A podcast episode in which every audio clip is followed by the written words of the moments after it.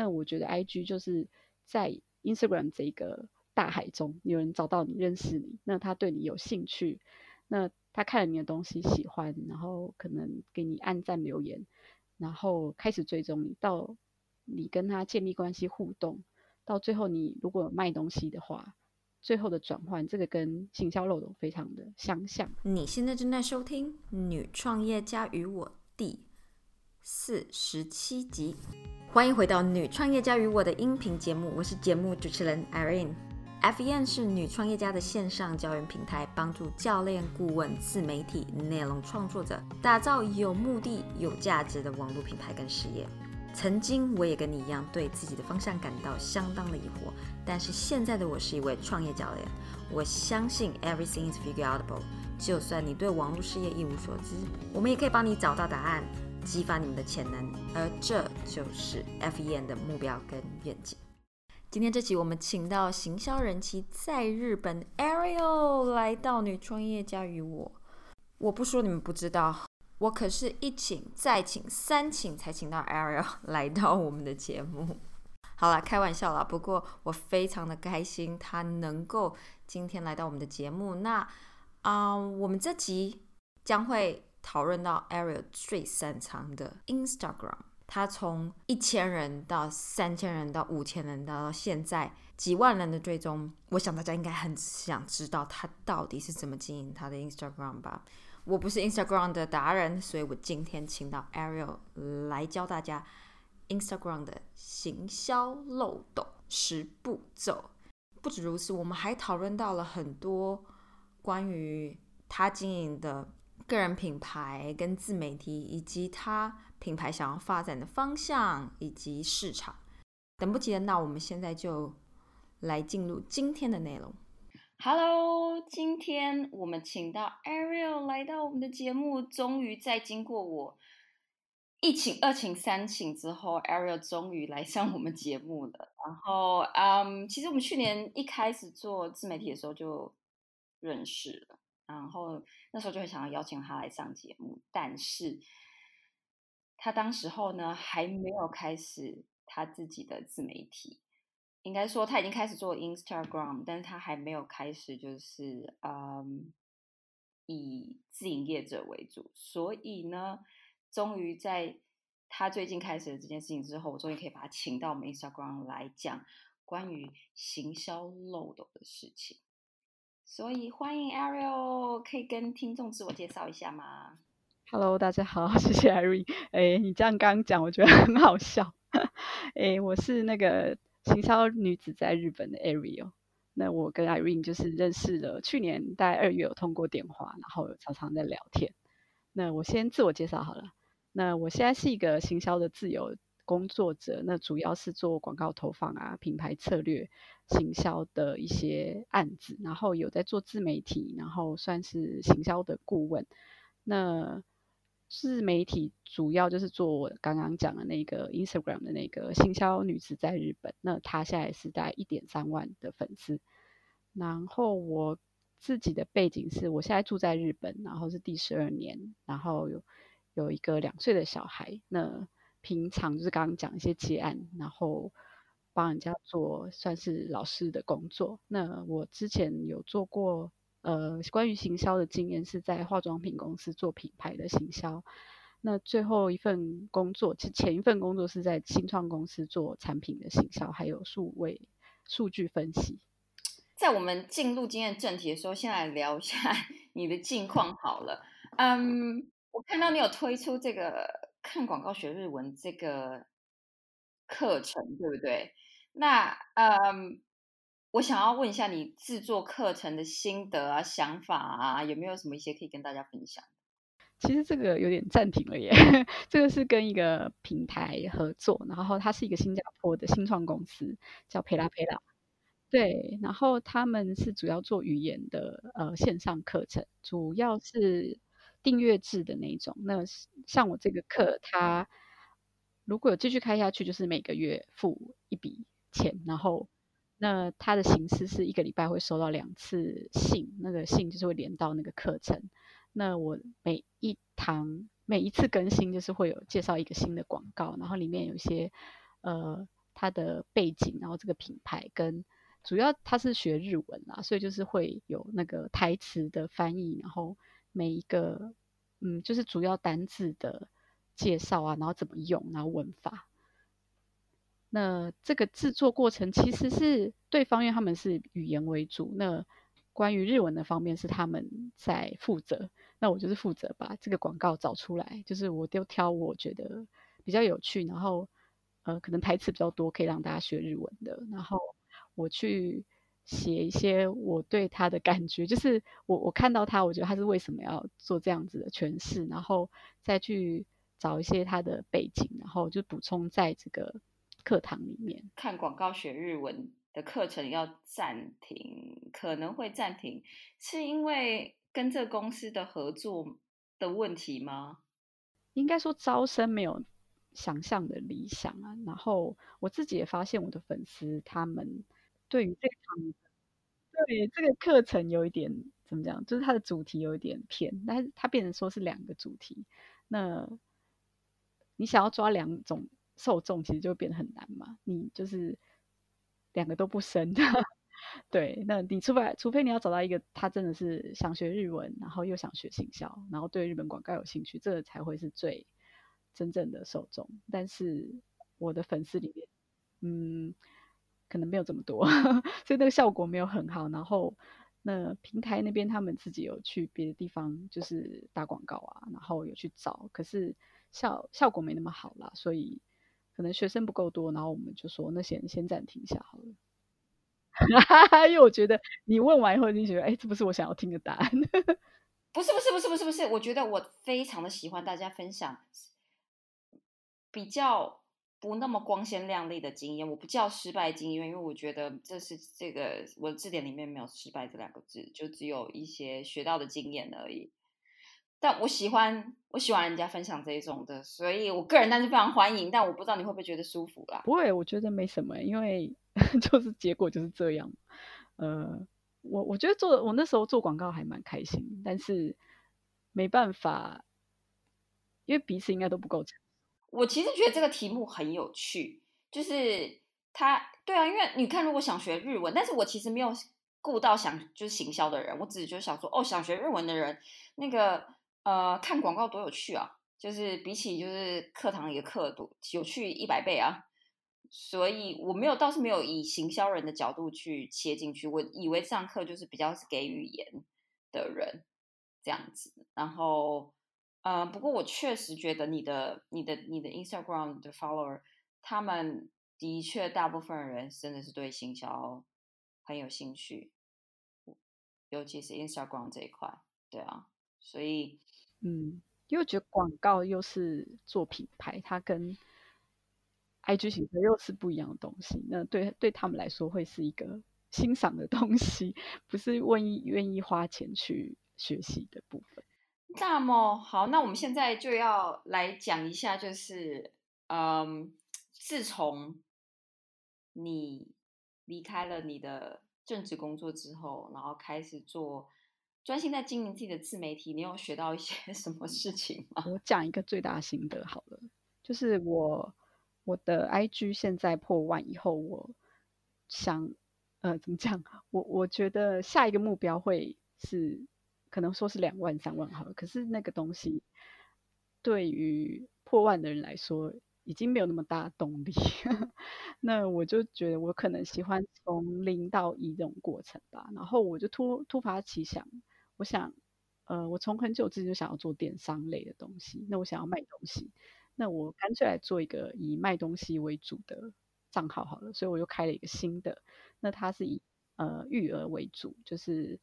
主要我找了一个朋友，我们两个都是住在日本，那我们就那我们来做一个日本育儿 资讯的一个账号好了，那我们再看里面可以呃卖什么东西这样，那那个东西就从零开始做嘛，才做了一个月多一点吧，然后我就发现最大的心得就是你的粉丝是什么样的人，呃是什么样族群会让你的。账号成长的速度有很大的影响。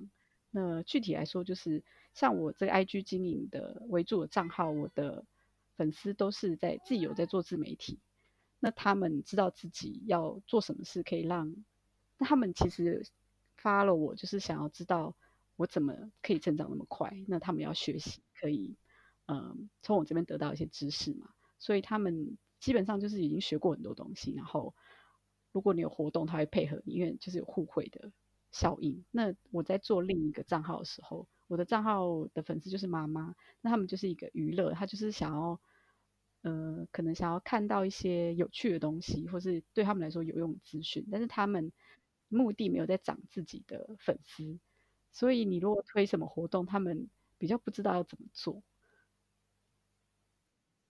所以我会觉得做的有点难。那我觉得这个最大心得就是我在帮人家做顾问的时候，有人会问我说。呃，我是做什么什么账号呢？我要怎么样可以成长更快？那我会用我自己经验跟他讲的时候，其实就不一定符合。没错，没错，其实我觉得产业别有蛮大的差别的。然后这就是为什么我一开始做 F E 的时候，一开始我没有特别就是去 target 哪些产业的女创业家，就是全女创业家。那后来我就发现，就是有些人是做电商的嘛。然后我后来就觉得。我必须要 niche down，因为我觉得我对电商的了解没有对呃知识类型的了解这么多，所以我后来就是说就会说，嗯，可能电商这方面我就可能不会刻意去去去接或刻意去去推这一块，然后都会很诚实跟他们说，我觉得可能。可能我们东西有一些东西你可以参考，但我不确定，呃，对你的效果来说到底会不会那么好？因为我的经验没有这么多，我就是很直接诚实的讲，因为我觉得这件事情蛮重要的。那所以你育儿的东西，你是就只是单纯的分享而已吗？一开始是想在这个账号里卖东西嘛，那或是说做联盟行销，那因为现在粉丝还很少，然后就是。还不太敢放进去，一直在找时机。然后那个产品我其实还在算是研发嘛，还在想我要卖什么。我本来是有嗯一个呃不错点子，但是我就觉得好像不是那么成适合，也不够成熟啦。所以就是现在就是先把这个 IG 账号做好，然后就是一边在想，呃，其实这就是以真的以获利为中心在做的一个账号。OK，所以你想要做自己的产品，不是去找别人的。嗯，都有在想哎。一开始是想要卖，呃，因为我我们这个团队也没有设计师，那可能就会变得比较复杂。那我是想要以最快速可以开始尝试的方法，然后有没有说已经是现成，然后不错的东西，稍微做一下克制，然后可以推的东西。那个时候是这么想，现在还还在还在摸索。非常意外，多学到一个关于电商形象的事情。大家就是，大家就是今天运气非常的好。好，那我们现在要来聊行销漏斗了。你可以用最简易的方式去解释 Instagram 的行销漏斗吗？好哦，那行销漏斗，相信大家应该蛮熟悉。那大概解释一下，就是它是一个。漏斗的形状，然后消费者在透过一层一层，它就是越来越瘦，从最最广的那个地方慢慢，呃，由多到少，像一个漏斗的形状嘛。那我觉得 I G 的经营的概念跟行销漏斗也很像。那行销漏斗就是你先曝光，然后有人认识你，然后对你有兴趣。那他，呃，假如说你是在卖东西哦，他会比较说 A 产品跟 A B，呃 A A。A 价的东西跟 B 价的东西呢，他最后决定要不要跟你买，那这就是转换。那他如果真的很喜欢你，再跟你呃成为很忠实的顾客，就是回购嘛。那我觉得 IG 就是在 Instagram 这个大海中，有人找到你认识你，那他对你有兴趣，那他看了你的东西喜欢，然后可能给你按赞留言，然后开始追踪到你跟他建立关系互动。到最后，你如果卖东西的话，最后的转换，这个跟行销漏斗非常的相像。所以我之前有写过一篇文章，就是 IG 的经营行销漏斗的十个步骤，大概是这样。OK，好，那现在我们就要来聊一下这十大步骤了。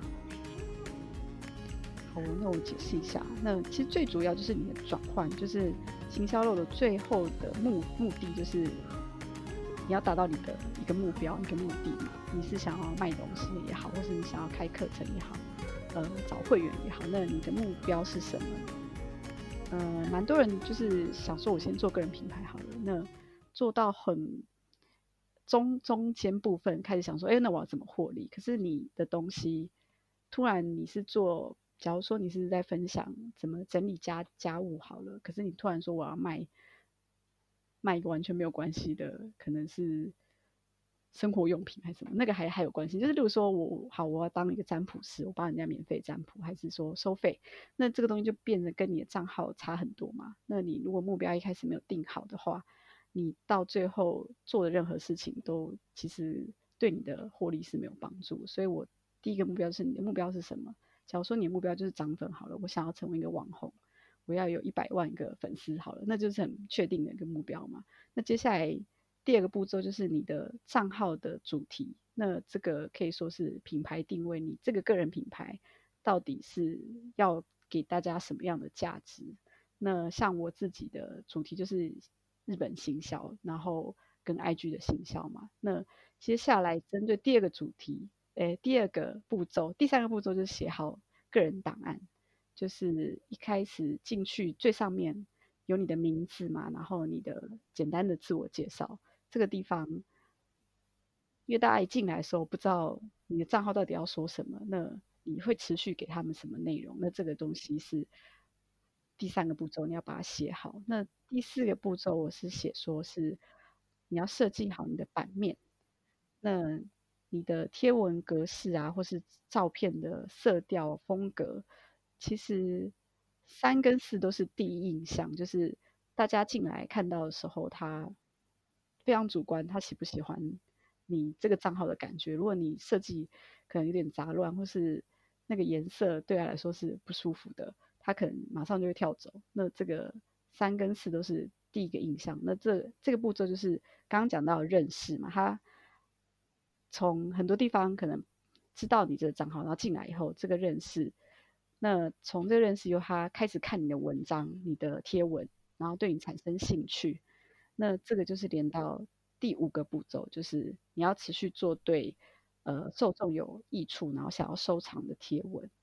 那他看了几个他有兴趣的贴文，他就会觉得说，那我不想要错过你，那我要继续追踪你，或是你的线动我都想要看，所以他就会开始追踪。那就是看从刚开始讲的认识、兴趣到追踪，那已经到这个是第五个步骤了。那再来就是你跟呃，你的粉丝要互动嘛？那第六个步骤是你的留言、私讯都要回，然后你的贴文下面也可以写一些鼓励互动的一些字，然后还有你的线动也可以做一些可以跟粉丝产生互动的，这个是第六个步骤。然后再来，这些都是到呃认识、兴趣、追踪、互动。那接下来是。这个算是有点回到认识的部分，就是第七个步骤是你要设对对的 hashtag，然后让不认识你的人就是知道你的存在。那这个是第七个。那我为为什么会放到第七个？是我觉得一到六比较重要，第七个虽然也很重要，但是不是说你一开始怎么讲？就是我我我已经要决定我要这几个 hashtag，这个。我觉得是重点是比较放后面一点，是你要先确定你的主题，然后你再开始去找你的 hashtag。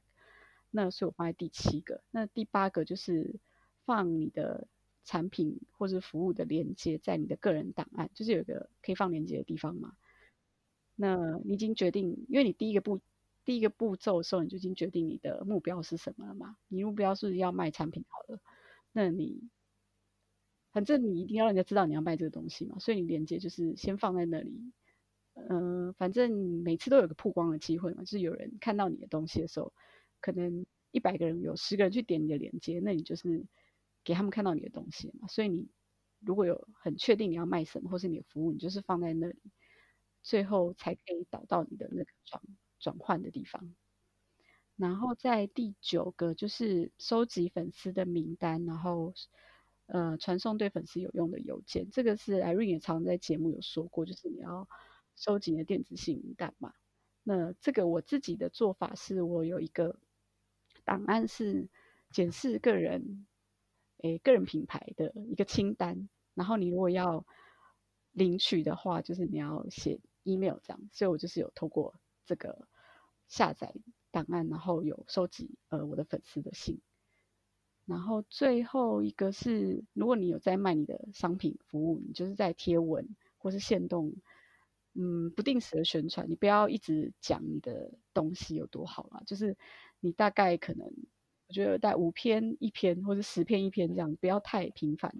那因为你如果真的都是贴文还是动态，看你是什么类型的账号诶。如果是本来就是以卖东西为主的话，贴文可以放，就是不要太突兀啦。就是你如果突然某一天 PO 了一个非常很不相关的东西，就会很像叶配啦。那我是觉得，你如果整个账号的主轴是很明确的话，其实放在贴文里面也是 OK。那有需要的人他看到他。就是会比较方便来找你，就是限动的话，因为二十四小时就会就是会看不到嘛。对，那就这十个步骤。我觉得可以在这里给大家一个小 tip，就是刚刚你讲到那个产品跟服务在个人档案跟链接，我最近有发现到一个不错方法，就很多人会用那个，呃。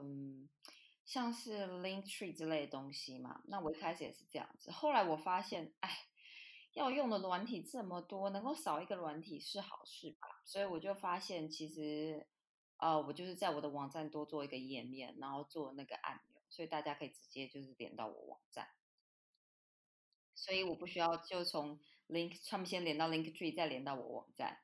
就多一个步骤这样子，那因为我的重点就是很明确嘛，就是我希望有更多的 visitor 到我的网站，那我希望可以把他们，嗯，capture 就是把他们转化成我的呃电子信名单，所以啊，与其带他们到 link tree 带来我的网站，我希望直接带他们到网站，那这是一个小 tip 可以给大家，然后你也不用再去多烦恼一个新的 software 去去去用，然后因为你免费版他们的分析也不多嘛。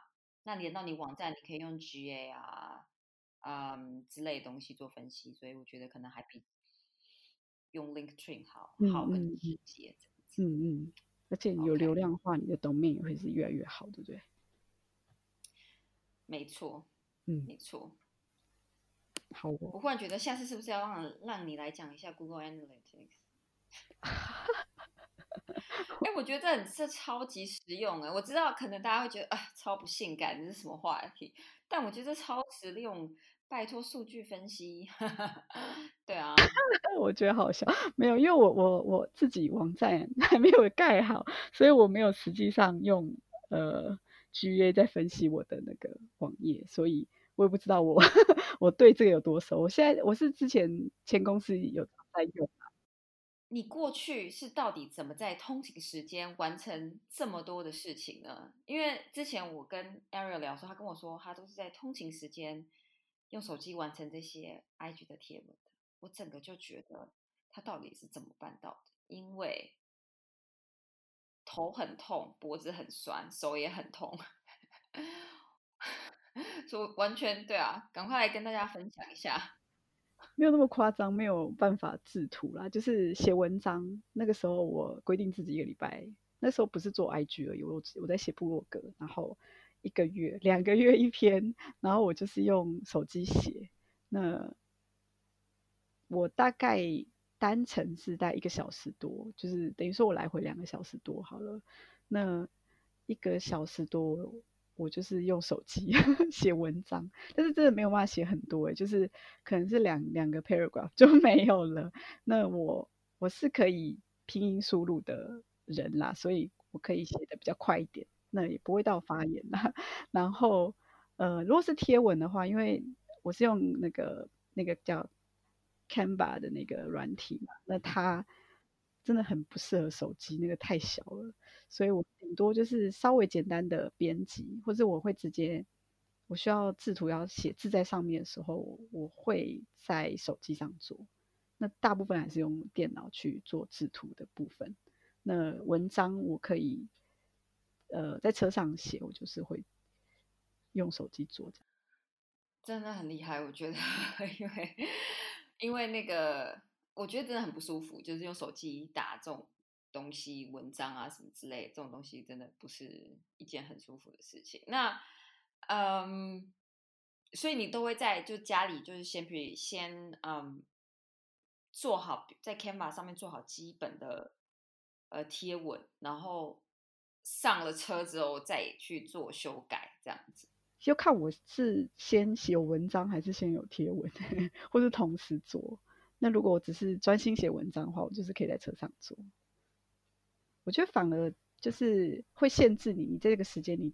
就是得要做这件事情，就是我不会让我在这个时间手划手机，我就知道我要写文章，所以我我在这个空间里，我只能做这件事情嘛，我就可以很专心。嗯，我们呢有一件我个人一直都很想要问 Ariel 的问题，就是目标市场的选择，因为 Ariel 住在日本，然后日本的生活费。消费水平比台湾高非常的多，大概两三倍。然后他如果把他的市场差给在台湾的话，很容易，他必须可能要就是收跟台湾就是差不多市场价钱。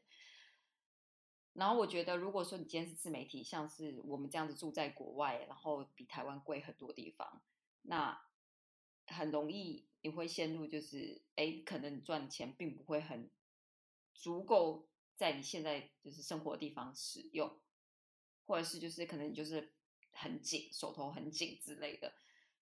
你你你有想过这个问题吗？嗯嗯，有有有，其实我一直都有在想，我觉得是一个很好的问题。呃，我现在也是目面临这种窘境啊，就是我现在呃，我开始成为 freelancer 是。六月开始嘛，那现在已经是四月，那这几个月可以说一个月的收入应该是之前领薪水的三分之一。那这三分之一话，可能在台湾还可以活，可是在日本就是刚好把我的保费全部都缴完，就是日本要缴很多税嘛，然后我要缴税又要缴健保，然后又要缴年金，就是就是刚好全部就是给了政府。那好，回到你刚刚的话题，对，然后我还没有 讲到那个 T A 的选择，呃，但我其实一开始在做呃怎么讲事业的计划，我就有想要多方发展，就是没有说一定要做台湾、日本，我也想做。那我现在主要收入是前公司的案子，所以这是日本的案子，那它的单价其实也是比较好，然后。我自己了解日本这个 freelancer，它的市场也是你做 B，日本叫 B to B，就是你的客户是企业的话，那个酬劳会比较好嘛。那你如果是对个人的话，当然就是会比较低一点。那我就想说啊，那如果我可以找到那种企业的案子的话，我可能我可能会想分散我收入是五个地方好，那我可以搞不好我可以住三个地方就好。那其中一个地方就是台湾的市场。那我可以做两个日本，一个台湾，这样就是一开始的呃想法就是要分散，然后呃找到几个是可以算是比较被动收入，就是他你先经营起来，然后之后不用特的特别经营，它就是会有一点收入进来，就是有这样的想法啦。所以就是刚刚你的你说的问题，其实我都一直在没错，我觉得 就是 就是这个问题，其实。其实很多人可能很少在节目上面直接这么直接的谈钱这件事情，除除了投资理财以外，但我们这边不是投资理财频道，所以很少人会直接谈钱这件事情。但我觉得这个这个很多，因为我现在有很多学生，他们也是住在国外，他们在美国、在澳洲、在荷兰，然后他们有很多都还是会做就是中文市场，可能因为他们觉得他们的可能中文比较。比较熟悉吧，但我就觉得就是都会都会替他们未来有点就是担心，说希望他们到时候可以赚到足够的钱，让他们在在那个国外生活。因为，嗯，其实我那我们还是要老实讲，还是有很多很成功的例子嘛。像是周怡，他也没有住在台湾啊，他住在美国，然后，嗯，他有大方公开他的数字嘛。那所以，所以其实不一定说一定是是一定要一定不成功，只是就是我觉得这是一个一开始我觉得会让人觉得有点挣扎的点。那我可以这边分享一下我的，我我最近呃也跟，因为现在 Ariel 这集可能是之后几周才会发，那我最近这一周这集我有讲到，就是我要开始做英文市场。那嗯，当然，revenue 也是其中一个考量之一，这不是最重要的原因，因为我知道你，就像我刚刚说的，有些例子你就算只针对台湾市场，你一样可以很成功。所以嗯，但是因为我觉得嗯，我还有其他原因，像是比如说呃，我觉得市场的大小，然后以及我人在这边，然后我觉得我如果没有做一些英文的话，我没办法跟这边。的做一个 connection，就是没办法 connect，所以啊，然后再加上我发现我的学生可能主要是嗯在，他们都是 overseas，都是 overseas foreigner，就是都是台湾人在国外或者是外国人在国外之类的这样子，我就觉得其实这个市场还有很多人没有没有去照顾到。对，那我想大家会会来选择我的课程，或者是来 follow 我，可能是因为我跟他们有很类似的背景，这样子，所以，嗯，我觉得这是我现在开始要做英文市场的的的原因之一。那但我觉得我当初选择先 focus 在台湾市场是完完全全正确的选择，因为市场比较小，你要出现的呃也比较快，再加上。我过去有已经有写一些专栏关于创业的，所以我觉得它是一个好的，就是 start point。这边给大家参考一下喽。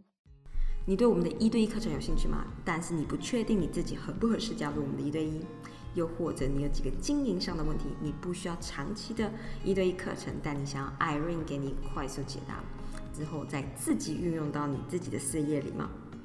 十月份我们有个新策划，开放你来我们的六十分钟一对一课程。这是一个 strategic session，意思就是说，在这六十分钟，你可以任意的提问，关于所有经营你的网络事业跟品牌的问题，我都会在事前先研究过你的事业跟品牌，在课程间帮你解答你的疑惑。而这个特别的课程只会提供六个位置，参加方式就是到我们的 show note 连接。报名加入你的 strategic session，原价为一百四七美金，现在特价只要六十八美金。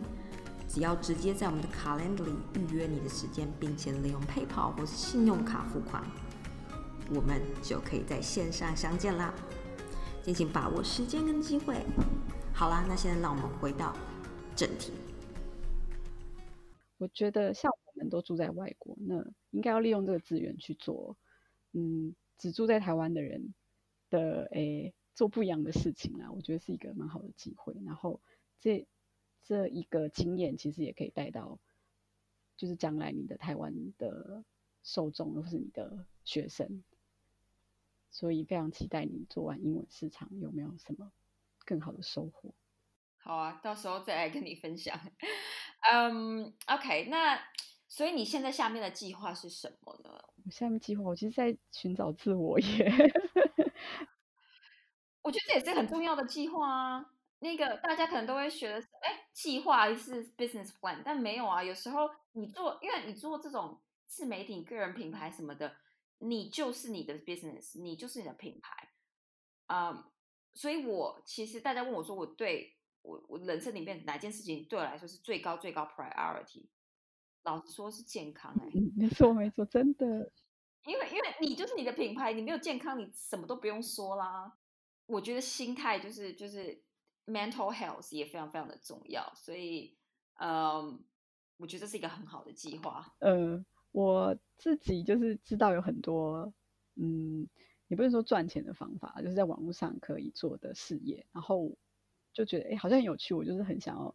每个都尝试的那种人，所以我现在有点是像在这个阶段里，那就是在找，我觉得我就是一边做，然后发现真的不想做的事情，但是还没有一个真的非常 想做的呃一个事情在那边，所以我现在还在找。But you're on right way. You're on right way. 就是我前几集好像把这个做成 quote 分享到 Pinterest 上面，就是说很多人会觉得哦，我觉得我好像尝试很多东西，然后没有任何头。但是当你在尝试的时候，你已经 on the right track。对啊，呃，因为你尝试之后，你就会发现你可能还是不太知道你要做什么，但是你知道你不要做什么。很多别人不懂的话，可能会觉得你在浪费时间。然后我觉得我其实当初在做这件事情的时候，我的家人也会觉得我在浪费时间。所以我这样是可以的。我我真的觉得是可以的啊，但是嗯，可能身边人不一定都会理解，那你可能会有一些压力。那我觉得你要继续，就是要相信自己，嗯，因为我我我我身边有很多人，他们不会选择去 question，就是不会去质问自己的选择跟自己的人生。但我知道他们其实不怎么快乐，然后我知道他们其实他们在公司工作，他们一直在追求就是下一个那个 promotion，下一个 promotion，下一个 promotion。然后我会觉得，我会觉得这样的人生很可怕。不是不是说每个人都要自己创业或做品牌或什么，可以不要。但我觉得你人生唯一能够想的目标就是下一个 promotion，会让我觉得有一点可怕。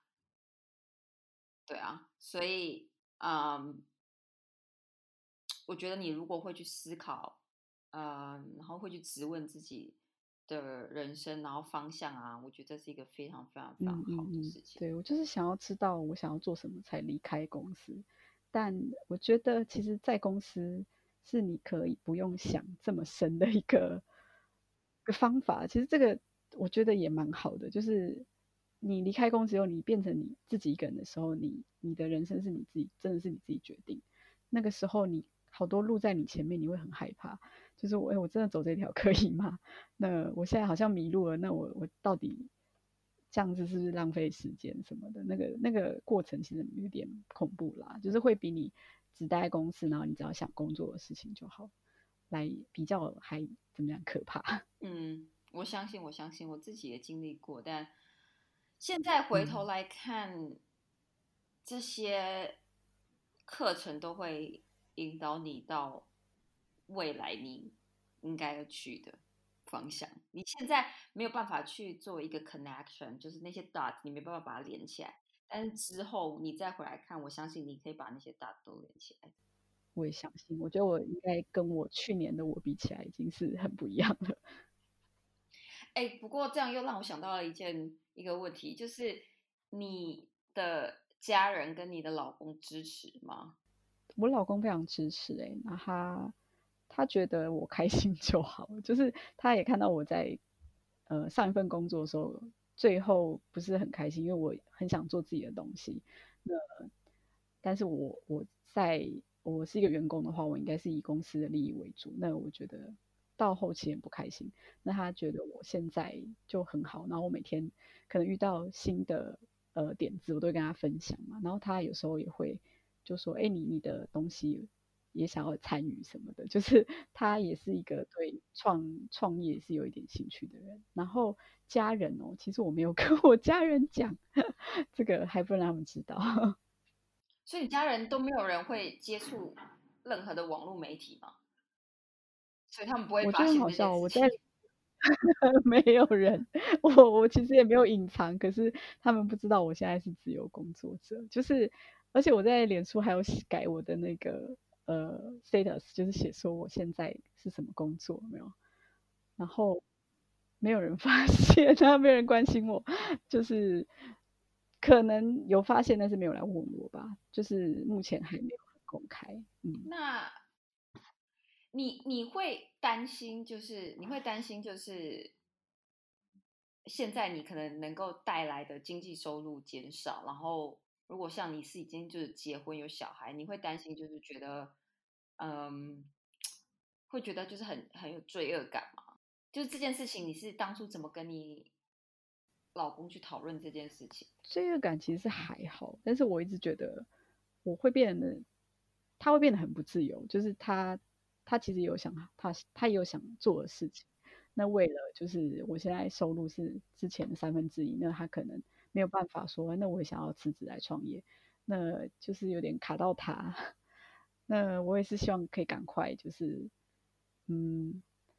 当然也不能急啊，就是希望半年一年后他是可以上轨道。那到时候我们可以一起想，如果他他也想要离职的话，我们可以就更自由这样子。你老公也是想要做就是这一类型的创业吗？还是其他方式、其他方向？他也很好笑诶，他其实有在做副业，就是其实日本现在蛮盛行，就是除了上班以外，可以大概多嗯每个月大概五万。左右五万日币左右的收入啦，就多加两两三万这样。然后他有在做自己的副业，他是在卖东西。那他做的还不错，但是因为那个东西是没有办法规模化，所以他也知道这没有办法变成主业，所以他也是一直在想。那他他嗯，所以你们你们是下班回家都在工作啊？就想说，哎，你们你们这样子还还有时间娱，就是休闲娱乐吗？他他那个东西很酷，哦就是可以自动化。他是在那个 Amazon 卖东西，然后他其实最想做的是做那个呃职涯顾问，这个东西在日本还蛮盛盛行的，就是一对一的，嗯，有类似 coaching 的东西。真的觉得我不是要鼓吹顾问有，或者是顾问跟教练有多棒，但是我真的觉得现在的时代。很多时候，当你有这些人生的问题，比如说你的转职，比如说你想要你在工作场合不开心，什么之类的，或者是就是很多时候你去找一个 coach 来帮忙。我当然我不是说不好的 coach 或者是没有用 coach，但是如果说你去找到一个对的 coach 来帮忙，我觉得可以真的可以节省你很多很多的时间。对，所以我觉得 coach 是一个很很棒的新职业。然后，嗯，对，所以如果有人也很想要成为 coach 的，真的，那个就就去就去尝试吧。对，而且不是这么容易，也就是不是说每一个人都适合的。其实你要专心听一个人讲话，没有有有趣的事情来了。我年轻的时候呢，我非常的没有耐心，所以我年轻的时候绝对不可能做这件事情的。我也不是个好的 listener，但我记得好像有几个前男友吧。就分手时候给了我一些 feedback，有没有搞得好像好像 对，但是我都会问啊，因为我觉得我这人在乎就是是自我成长嘛。那感情这种东西，你又不是天生生下来就懂怎么谈恋爱，怎么去经营感情，对不对？那有时候真的是不适合。但如果对方可以给你一些很中肯的建议的话，Why not？那我记得有一个前男友就说我不是个好的 listener，然后呢就。哇，那个我就觉得，哎，也许我真的应该好好的训练一下我当聆听者的能力，这样子。所以从那之后，我就开始就是很就是注意这一块。然后一阵子之后，大概一可能是一两年后吧，然后我的好朋友就说：“嗯，我觉得你变了很多，哎。”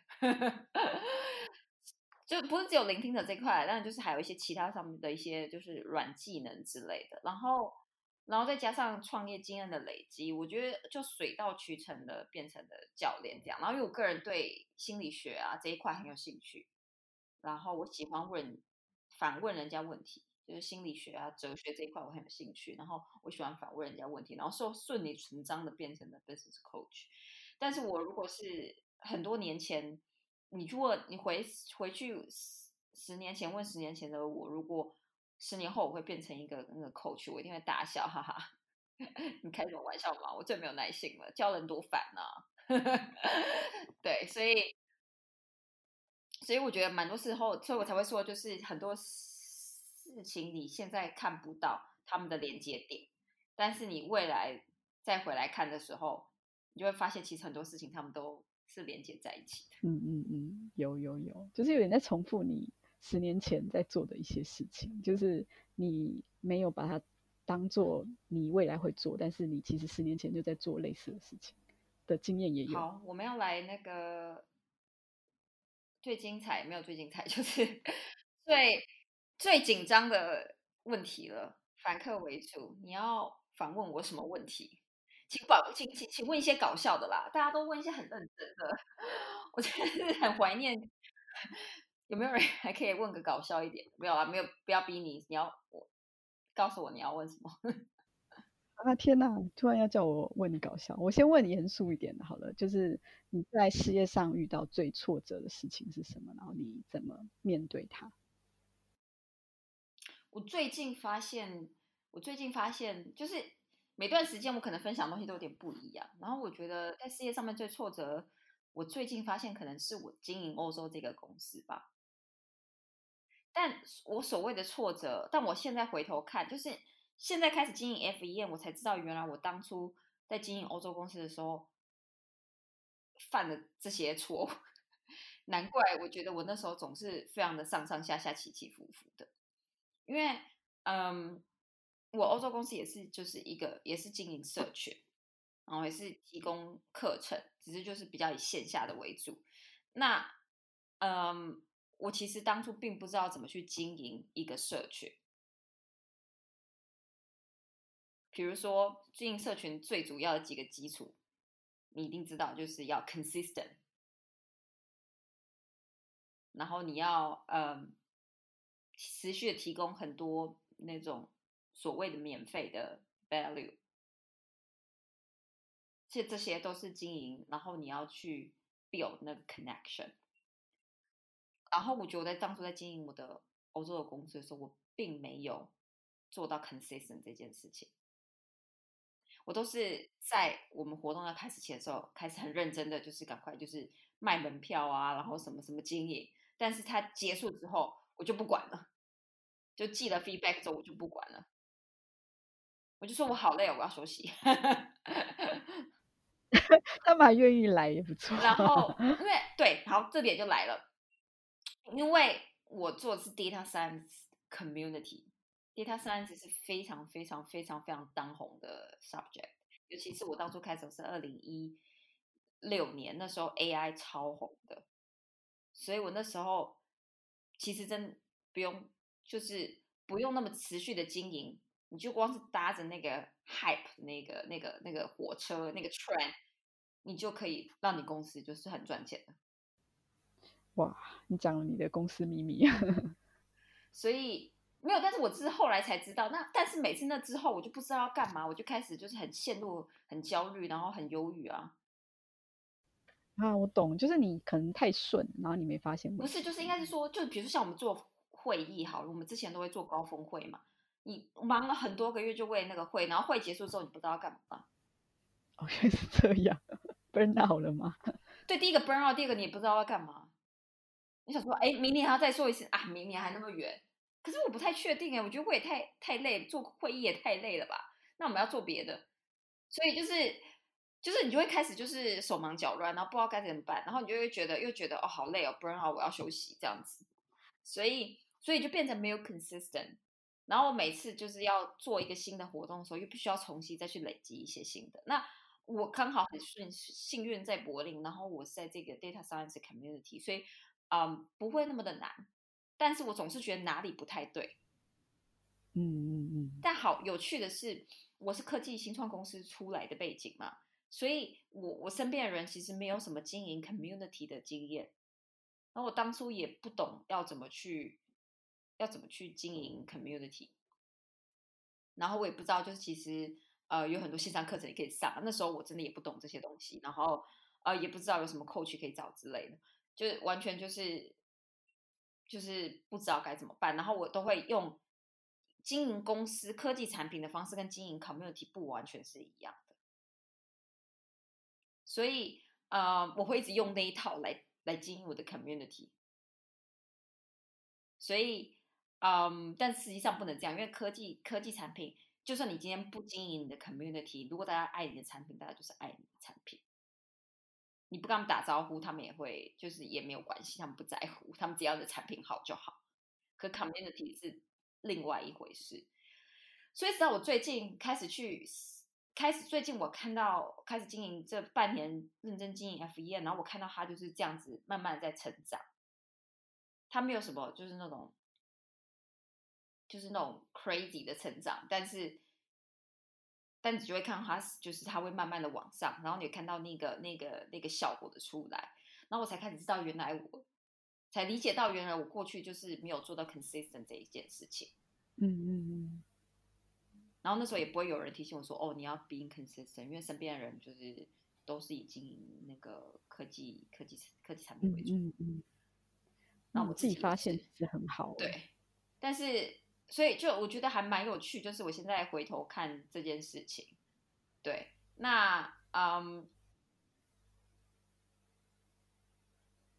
所以我现在觉得，哎，所以那个这些过去的，但你说我其实当时候非常非常非常的呃 frustrated，倒也没有，因为我一直都有多方的不同多方的收入。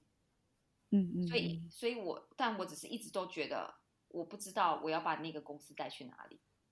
嗯，这不够踏实的感觉。对，就是我就是想说，所以，What's my next step? Um, where I'm bringing this company to？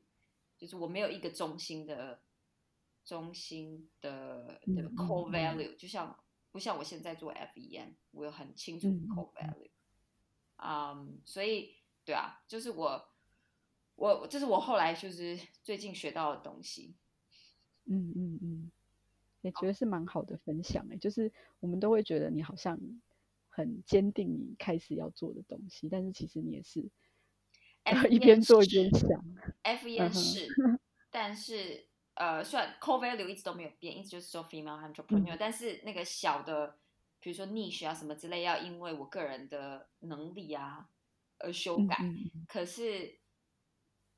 欧洲这个公司，我是当初是真的是没有任何的，没有任何的的中，就是那个 core value 吧，对啊，嗯嗯。不过这样想起来，好像没有也是可以做，对不对？一开始没有，可以啊，可以啊，可以啊。只是我觉得到，我觉得还也要看你的个性嘛。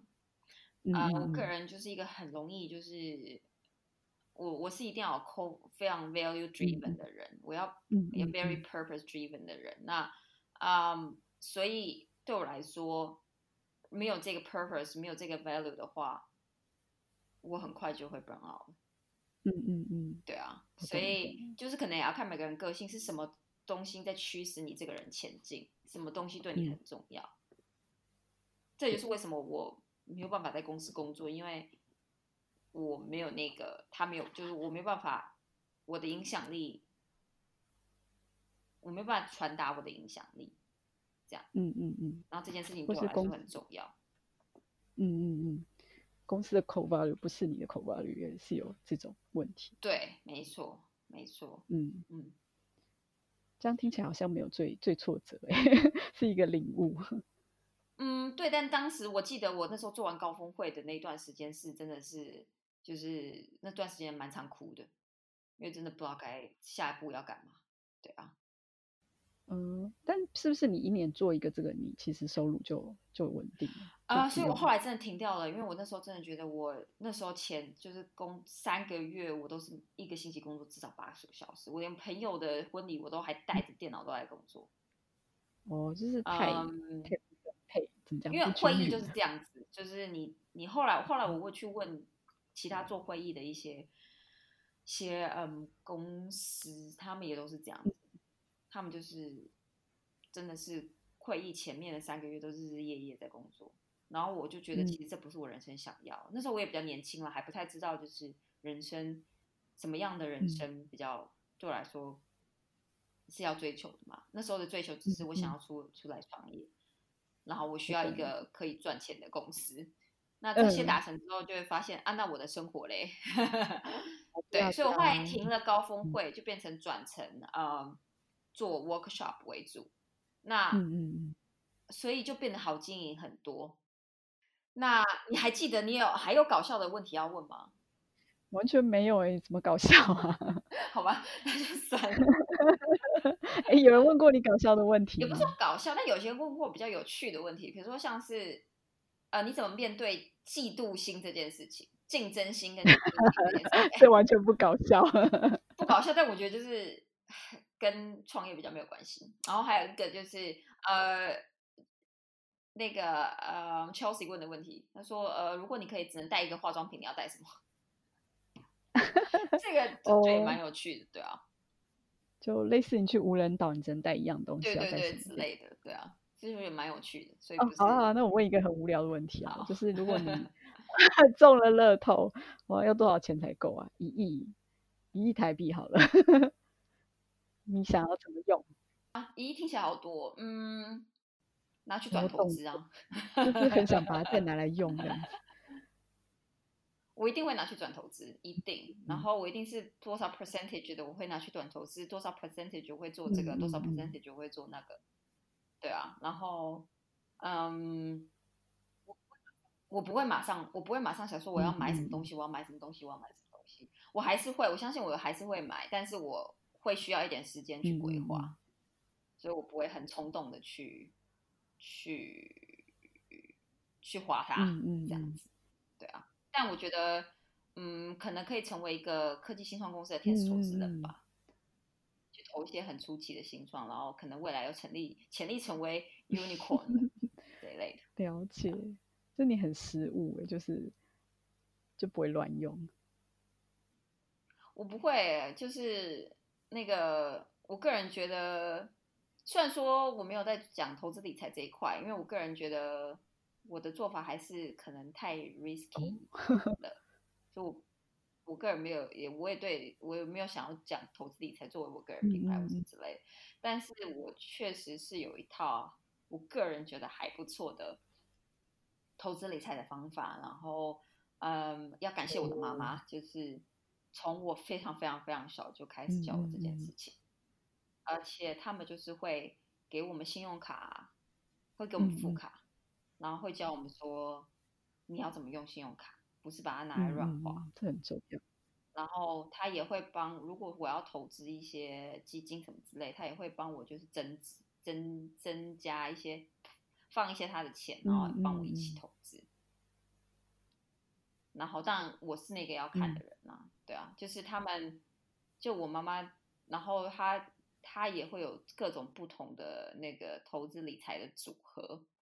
然后他非常的会投资理财，他转手卖的东西可能都三倍的价钱，太厉害，就是有一所以他就是对，所以从他身上算是学到很多。然后还有一件最主要、最最重要的基本功，就是他从我开始出国念书之后，就开始逼我要记账，逼我，他也没有逼我啦，但就是那时候妈妈是出国念书的妈妈是财主嘛，所以就是金主，所以就是妈妈说你要听这样。然后我有在我母亲节。集里面那一集里面分享过这个，然后他那时候我也开始做投资理财的时候，我也就就一开始做那个记账，我也不懂啊，我觉得只只记支出，然后他就说啊你的收入嘞，我说我们哪有收入，我给你钱就是收入啊，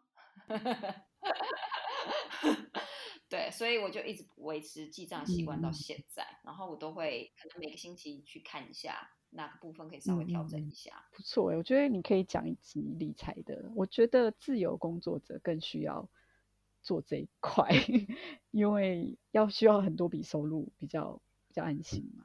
我可以想一下，我可以想一下整理一下。但是因为那个 我，但如果单讲理财话，我是会投那种科技股的那种。嗯嗯，可能对大部分人来说，他们可能就是太太太太 risky 了。嗯，可以请就是理财的账号来 分享，也也是可以啊，对啊，对啊，我其实有想要找找几个就是在做投资理财的人来上我们节目，然后来跟大家分享一下这样子，对啊。OK，好啦，那今天超级超级开心有 Ariel 来到我们节目当大聊特聊，嗯，大家怎么在网络上找到你呢？好啊，那我来 呃推荐一下好了，那就是我的 IG 账号行销女子在日本，然后她的账号名就是 Ariel dot marketing 就可以找到我。那我还有另一个育儿的账号，就是日本育儿呃资讯的账号，它的名字叫 AMPM 日本育儿不打烊，这两个地方都可以找到我。OK，好，那么我们今天这集就到这里为止。谢谢 Ariel 来我们的节目，终于让我像诸葛亮一样要煽情。不好意思，谢谢你邀请我。我没有没有没有，我是开玩笑，我是开玩笑，对啊。谢谢 Irene。啊，是我的荣幸，终于请到他了。那我们今天这集就到这里，那大家下一集再见喽，拜拜。如果你喜欢我们今天这集，不要忘了到 iTunes 去帮我们打新评分。你的鼓励就是我的进步的来源。那么你的鼓励或是你的建议，我也都会收到，也会在我们的音频节目做改进。当然，如果你也想要你的非常棘手的问题被回答的话，那不要忘了到我们提问箱去写下你的问题。那你会在我们的啊 description 里面看到我们提问箱的链接。当然，我也非常欢迎你追踪我们的 IG at female entrepreneur me，然后你可以做荧幕截图发送到我们的 IG，或者是你也可以把你的建议跟想法，以及你听了我们音频的心得，做荧幕截图发到现实动态，然后再 take at female entrepreneur me，然后可以让我看到。我们下一集的女创业家与我见，拜拜。